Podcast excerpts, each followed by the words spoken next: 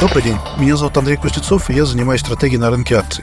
В этом выпуске подкаста для канала «Мои инвестиции» я расскажу, что происходило на глобальных и российских рынках на прошедшей неделе с 21 по 25 августа. У нас повестка не слишком насыщенная, что вполне естественно для конца августа. Ну, на глобальных рынках заметных движений на этой неделе не наблюдалось, акции колебались вблизи текущих уровней, доходности долгосрочных тяжелей в начале недели подросли до 4,35%, это многолетний рекорд, но к пятнице скорректировались до 4,25%. В фокусе внимания на неделе было выступление главы ФРС Пауэлла на конференции в Джексон-Холле. Пауэлл заявил, что ФРС готов повысить ставку в случае необходимости. По его словам, хотя инфляция замедляется, экономика остается перегретой, и рост выше трендового уровня создает риски того, что инфляция может вновь ускориться. Ну, пока рынок исходит из того, что на ближайшем заседании ФРС ставку не поднимет, но в более долгосрочной перспективе вероятность подъема ставки возрастает. Вот рынок свопов оценит вероятность того, что ставка будет поднята уже через одно заседание в ноябре 50%. А вот в Китае ставки продолжают снижаться. Нацбанк Китая вслед за снижением ключевой ставки на прошлой неделе понизил ставку, по которой кредитуют коммерческие банки.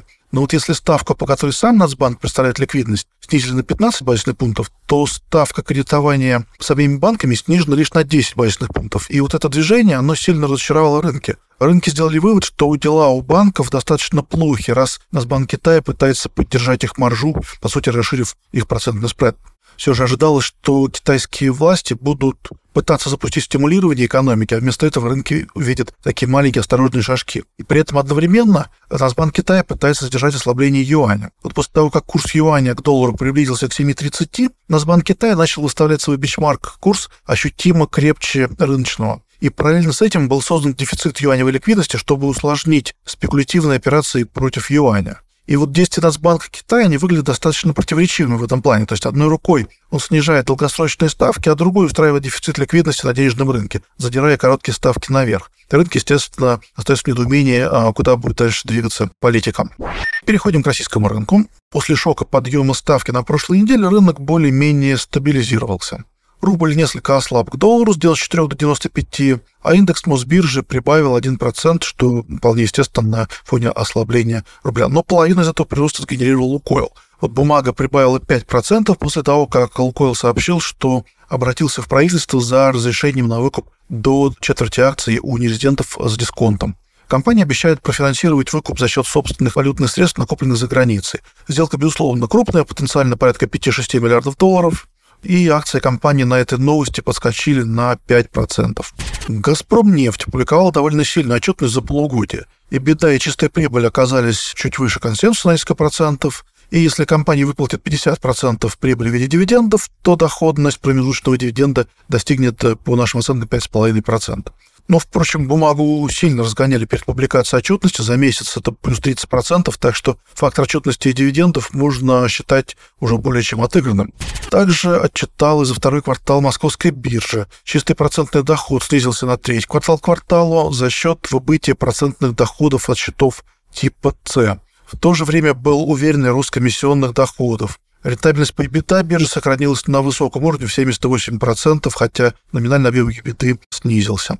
Но на отчетность котировки особо не отреагировали. Бумага уже хорошо отросла за последний месяц, плюс 20%. Сбиржа остается главным бенефициаром текущей рыночной обстановки, учитывая высокие процентные ставки, довольно волатильные рынки. Так что ситуация для биржи вполне себе неплохая. Также отчетность публиковал Озон, очень сильный рост выручки платформы, плюс 118% год году. Это значительно выше консенсуса. Консенсус ждал рост на 80%. Но резкое ускорение роста оказалось не бесплатным. Это произошло за счет почти обнуления маржи припеда, то есть это то, что называется ценовые инвестиции. Бумага в преддверии отчетности довольно активно росла. За три дня до отчетности прибавила 7%, но после выхода отчетности скорректировалась на пару процентов. Но в целом с начала июня бумага выросла почти полтора раза, и цена уже, наверное, закладывает весь возможный позитив.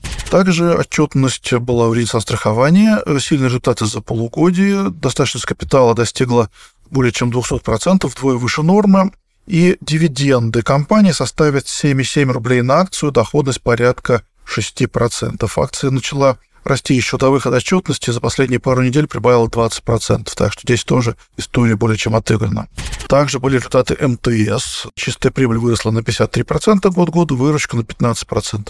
Но на отчетность бумага особо не отреагировала. В принципе, это все новости на этой не очень богатой на события недели. Спасибо. Ждем ваших комментариев в канале. Всего хорошего.